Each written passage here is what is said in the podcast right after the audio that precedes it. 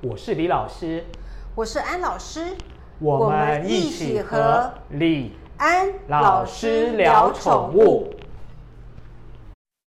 大家好，我是李老师，我是安老师，我们是李安老师谈宠物。哎，李老师，我们就延续一下上次有关于宠物怎么吃这个话题。我们今天要谈什么样的吃的话题呢？其实我今天呢，想来跟各位听众分享一下，怎么去选择一个合格的宠物食品。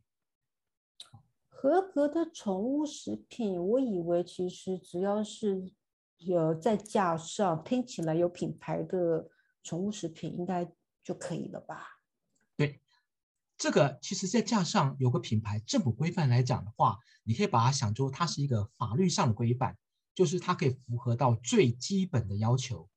但是如果对于我们很多的呃毛爸毛妈们，对于孩子们可能有一个更大的期待。你会希望不是只有到一个及格的一个宠物食品，你会希望根据自己的需求提供一个好的或合适的宠物食品。那该怎么选择？有哪些条件？今天可以跟大家分享一下。哇，你这样讲讲，其实好像有很多东西是我们应该知道，好像又不知道的东西。哎，李老师稍微讲的再多一点好不好？因为这个有点有点模糊哎。好吧，因为我在宠物食品做宠物养了这些这些年来，我常常遇到了一些朋友，他们可能对于宠物食品的一些规范或标准，可能有一些错误的认知。我举个例子来讲就好了。安老师，你有听过 WDJ 吗？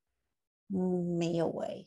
好，WDJ 呢，它是美国的一个宠物的专业杂志，他们每年会针对。在美国的宠物品牌做成分上的分析，然后做排列，比如说它们的主要成分前面几项里面有多少是属于动物性蛋白的比例多少，然后他们的营养成分，它会在书面数据上做一个排列。那这是可能在养狗的朋友们会比较常听到叫 W T W D J 推荐，好，这是所谓的 W D J。所以就有一个问题，就有人问。李老师说：“哎，李老师啊，如果这样子的话，WTJ 上面出现的宠物品牌是不是好的品牌？那台湾都没有人，台湾的品牌都没有人出现在 WTJ 上啊，那是不是有什么问题呢？”其实这问题就很有趣，这就好像是你可以把它想象，WTJ 就是在美国的一个呃美国市场一个评鉴，它只评鉴在美国有销售的品牌。所以说，如果我们今天我是意大利的法拉利。我今天如果没有拿去美国做比较，那感觉上也我就是呃法拉利，它可能就比不过那个福特福特的野马或者克莱斯勒的那个跑车，变成会有像这样子的感觉。那其实法拉利还是很好的车啊。那相对的，那除非我们很多台湾品牌你要拿去美国上市，拿去美国卖，所以它才会进入 WTDJ 的平单名件中。所以不代表说。不在 WDJ 名单上面的就不是好的品牌，这是一个呃要跟大家沟通的一个讯息。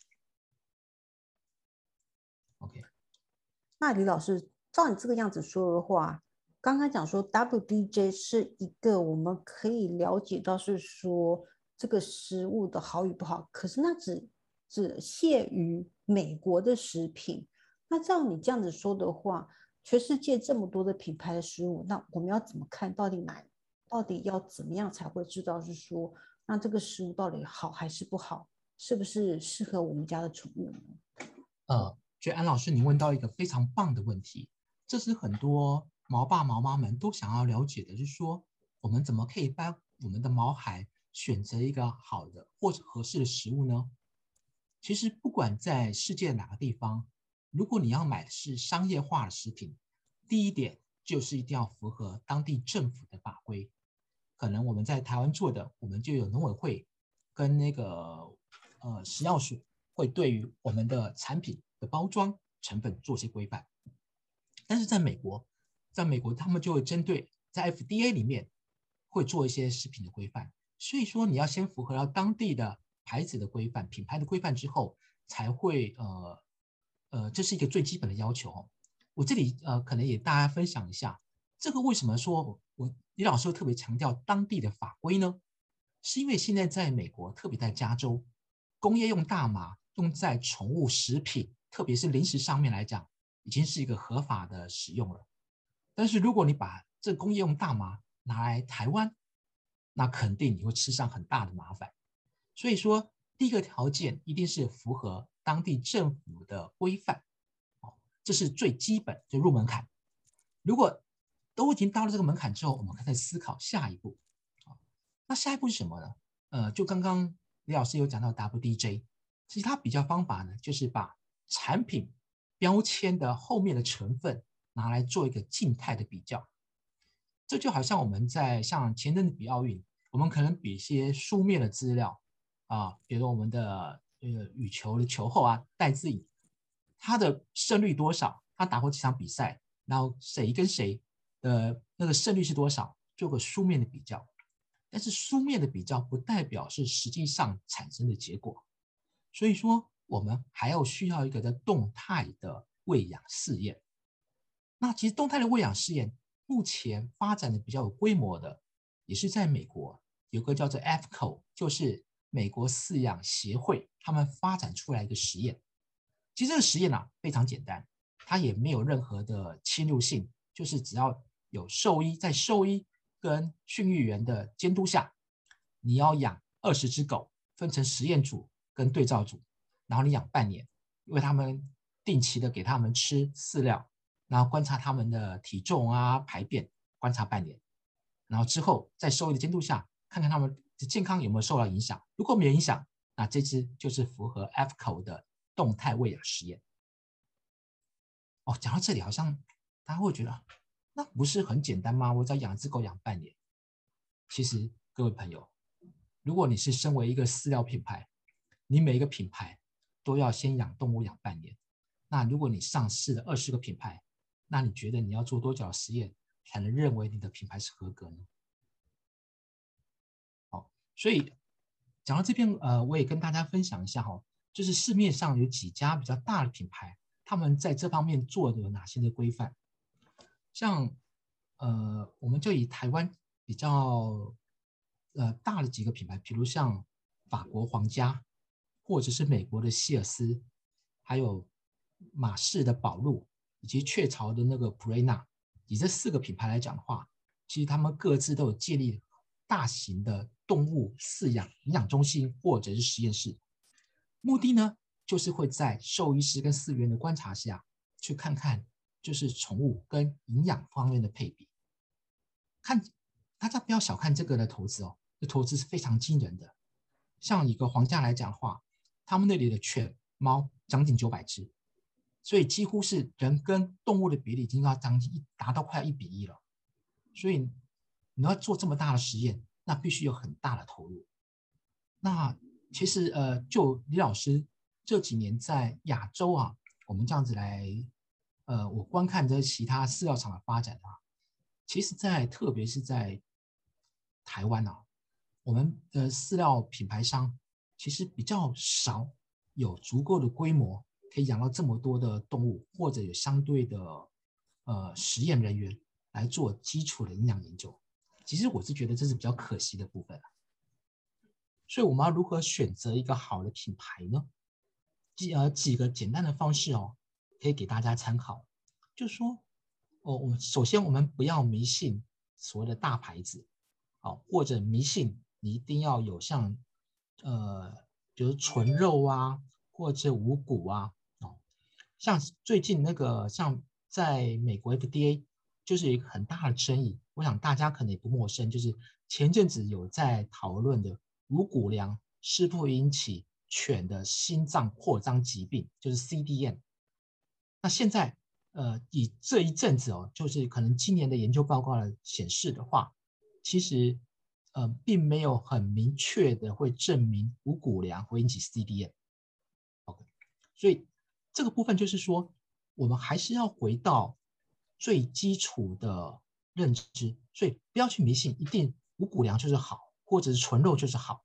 所以李老师，所以要挑选一个呃宠物的饲料的话，所以您的建议就是说，就是要按照当地政府的法规嘛，这是一个必必须的。那还有一个方式，就是是什么样的好方法可以选择好的宠物饲料，符合我们家宠物的需求呢？好，其实呃，我们可以参考就市面上最常见的一些评鉴的方式，就是你把饲料或者是食品它的成分标签翻出来看，如果前两项都是动物性蛋白，那基本上它是适合。非常适合犬猫的饮食习惯来使用的，我想这是最基本的一个判断方式。而且这前两性动物蛋白里面，如果更精准的话，你去看一看它的叙述，最好就是是肉，呃，大过肉粉，再大过肉末哦，尽量可能是纯肉。以前两项来讲，而且是动物性蛋白，这是一个比较大的参考方式啊。如那其他的关于更细节的话，你可以可能就是在允许情况下，比如说像宠物展的时间，你可以去这个品牌商去拿一些试吃品回来试试看看，看他们的口味有没有一些像一些像油脂氧化的味道，或者是一些腐败的味道。基本上气味没有问题，狗狗也爱吃，或猫猫也爱吃，那大家应该不会有太大的状况。跟老师，什么叫做油脂氧化的味道啊？好，油脂氧化。是因为我们宠物食品来讲的话，在提供能量的上面三大成分，呃，大部分就是蛋白质、脂肪跟碳水化合物。那脂肪呢，虽然是我们不希望多食用，但是它是不可或缺的一个部分。因为很多像维生素都需要透过脂溶性的维生素，它需要透过脂肪才能够做吸收跟代谢。因此，脂肪的存在大部分就成为油脂，就是一个很重要的成分，而且它也会影响我们的适口性。但是在有一些厂商，他们可能在保存，特别是在干粮上面保存情况下的时候，油脂它会跟空气中就是空气中的氧气产生氧化作用，就会产生一种呃分解。所以我们有时候会闻到一个，就像如果你闻到起来，身上炸炸鸡炸了 N 遍之后，有一个像一个很油的那种台语讲超油 I V 哈的味道的话。就建议不要买了，那就表示这个品质已经产生了变化了。我知道了，也就是说那个油放了很久很久，那种油都已经过期的那种那种油味，对不对？没错，油耗味。哦，对，油耗味。对对啊，原来是油耗味。对，那懂了。那油耗味一闻就觉得好恶心哦。因为如果会产生油耗味的话，这个食品可能有几个问题。第一个，它可能原料用的就是不是好的原料。或者它储存时间太太久了，因为油脂氧化是一个动态的过程啊，所以保存不当、原料不好或储存太久，都可能会造成油耗味的问题。那如果有油耗味的，我们就不建议要就去买，因为那个可能会让呃犬猫吃了以后容易产生一些消化疾病的问题。那个厂商应该也不敢卖吧？呃，有时候不是厂商的问题，有时候是通路的问题。所以，所以最合格的方式就是我们要亲身去帮我们的犬猫作为一个初步的把关，就算它很符合规范，然后看起来成分也没有问题，但在在启用之前，我们还是要用自己的五那个五官啊去看看看一下颜色有没有异常，有没有什么奇怪的，比如虫啊什么问题，闻闻看有没有油耗的味道，对，然后看一看。它是不是还在保质期限之内？对，听听看有没有什么负面的评价，或者有些疑虑的反馈。好，基本上如果都都通过这些，然后再看看我们的犬猫爱不爱吃。如果这五个都符合，基本上就是一个好的宠物食品了。OK，嗯，所以李老师你的建议是说，稍微我稍微重新那个统整一下。所以你意思是说，要帮我们家。的毛小孩去买宠物饲料的时候，第一个一定要是当地的政府的法规是允许的，那个其实就是一个基本盘啦。再就是看饲料包装上面的说明，然后说明就是首先就是要看所谓的动物性蛋白质，动物性蛋白质最好是上面是说圆形的鸡呃圆形的肉类会好过所谓的像什么粉状类。会是最好的，是比较是属于首选的。再就是说，去看看那个这家是这家宠物的食品的它的评价是怎么样，然后了解一下它的那个呃市面上有没有什么负评啊等等的，然后这样子其实就差不多了嘛，对不对？对，所以除了书面的资料把关，我们也要亲身帮我们的犬猫做最后的品质的验证。哦，对，品质验证就是。打开这饲料包，然后闻一闻有什么味道啊，然后看一看那个干粮有没有变质啊，等等。那这样子的话，我不就有点好奇，要不再试吃一下？主要不要试吃呢？好，其实试吃李老师是不会特别推荐，原因是说你吃的感觉跟你家的狗跟猫吃的感觉是不太一样的。因为我有朋友不小心曾经试吃过他们家的狗粮跟猫粮，然后就说：“哎呦，那味道。”没什么味道，然后也脆脆的，大概就这样子啦。不过也觉得蛮好笑的。所以总而言之啦，就是新鲜度是要有啦，然后不要有所谓的油耗味，这样子应该就是差不多是呃一个好的一个宠物的饲料。所以不见得宠物饲料一定要买呃非常有名气啊、贵的要死的饲料，只要符合刚刚上述所讲的，其实那个饲料就不会差太多了。是的。所以不用迷信品牌，对，对。可是李老师，我刚刚忽然想到一个问题耶，那个不是说狗狗的狗狗是杂食动物，所以吃还好。可是猫猫来讲，不是说猫猫是属于肉食动物，那百分之八十五趴是要吃肉类。所以我常常看到很多饲料有特别标示，是说猫猫一定要吃八十五趴的肉类，然后十五趴才才是什么？才是其他的什么五谷杂粮，有的甚至于，我刚刚我知道你刚刚有提到了，呃，什么纯呃非就是非五谷杂粮，不见得一定是好，这个我不了解。可是特别讲到百分之八十五趴的那个肉类的那种饲料，有比较好吗？我刚刚忽然想到，好，其实肉哈，这肉其实在美国 FDA 跟美国 USDA 农业局来讲。他们对于肉的对等级有分成好几种。我们如果看到饲料上面肉，它可能有像刚刚安老师有提到，有个纯肉。纯肉的话，其实根据不同部位的肉的脂肪跟蛋白质是有差的。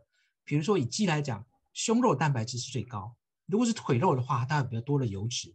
所以一样是纯肉，你跟的部位会有个差异。那为什么肉粉它的蛋白质现在在美国来讲就会说？肉粉的蛋白质通常会还要需要再补充的原因是说，因为肉粉它可能是用皮或者是骨等等去跟一些碎肉去做一些的制作，所以它里面其实蛋白质的比例会比纯肉低很多。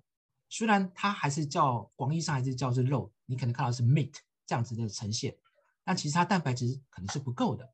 所以刚刚像安老师非常关注的。如果我们这样对猫肉食性动物的话，你要怎么做呢？那我们会建议啊，就是第一个还是要从食品包装后面的成分，我们去做一个就是干物质的一个换算啊。如果真的还有疑虑的话，可以去请教呃你的兽医师，或者请教那个店员，问他们比较详细的相关的问题啊。那那李老师刚刚说的，那那包装上面写说八十五趴，就说那个那个。食品百分之八十五趴是肉类，那这样子的食品是不是真的买来对猫特别好呢？呃，基本上肉多对猫是好，但是八十五趴的肉不代表是八十五趴的蛋白质，因为我们想刚刚讲肉里面其实它还会有水分，还是会有碳水化合物以及部分的脂肪，所以有有时候那个成分啊。厂商的成分其实是有一些可以，呃，会误导的，所以我们通常比较会建议，不是看它八十五趴的肉，是看它成分表里面是有没有八十五趴的蛋白质。哦，我觉得李老师你讲的好含蓄哦。其实你的意思是说，难怪你刚刚一直不正面回答我。其实意思是说，不要被八十五趴给误导，还是要看回到后面的包装包装上的说明。那个蛋白质到底是多少帕的蛋白质才是真正的重点，而不是上面写说八十五帕的什么什么什么东西。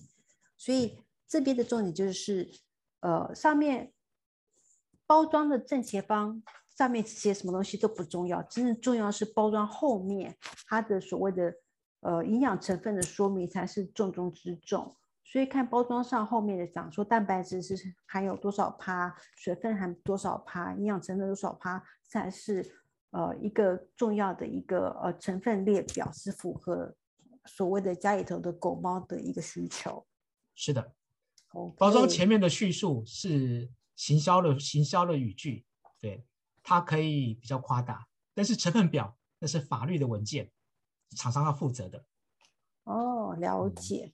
OK，所以最后也就是怎么样买宠物的食品嘞？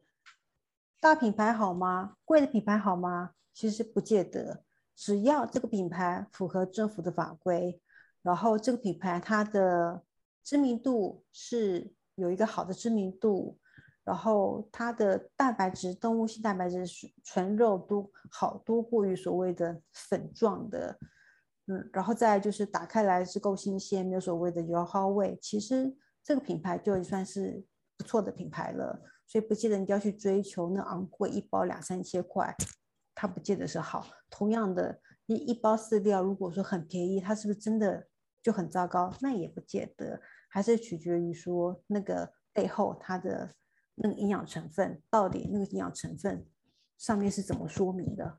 有时候是看营养成分可以说话，因为那是政府的法规所要求的。于老师，我这样子解读对不对呢？非常正确。好，那今天我们讲到一呃宠物怎么吃，有关于怎么去选择一个适当的一个宠物食品。那我们今天就差不多讲到这里喽。好的，好，那我是李老师，我是安老师，我们李安老师谈宠物，下周见，谢谢大家，拜拜。拜。我是李老师，我是安老师，谢谢大家收听李安老老师师聊聊宠物。记得帮我们按赞跟订阅哦。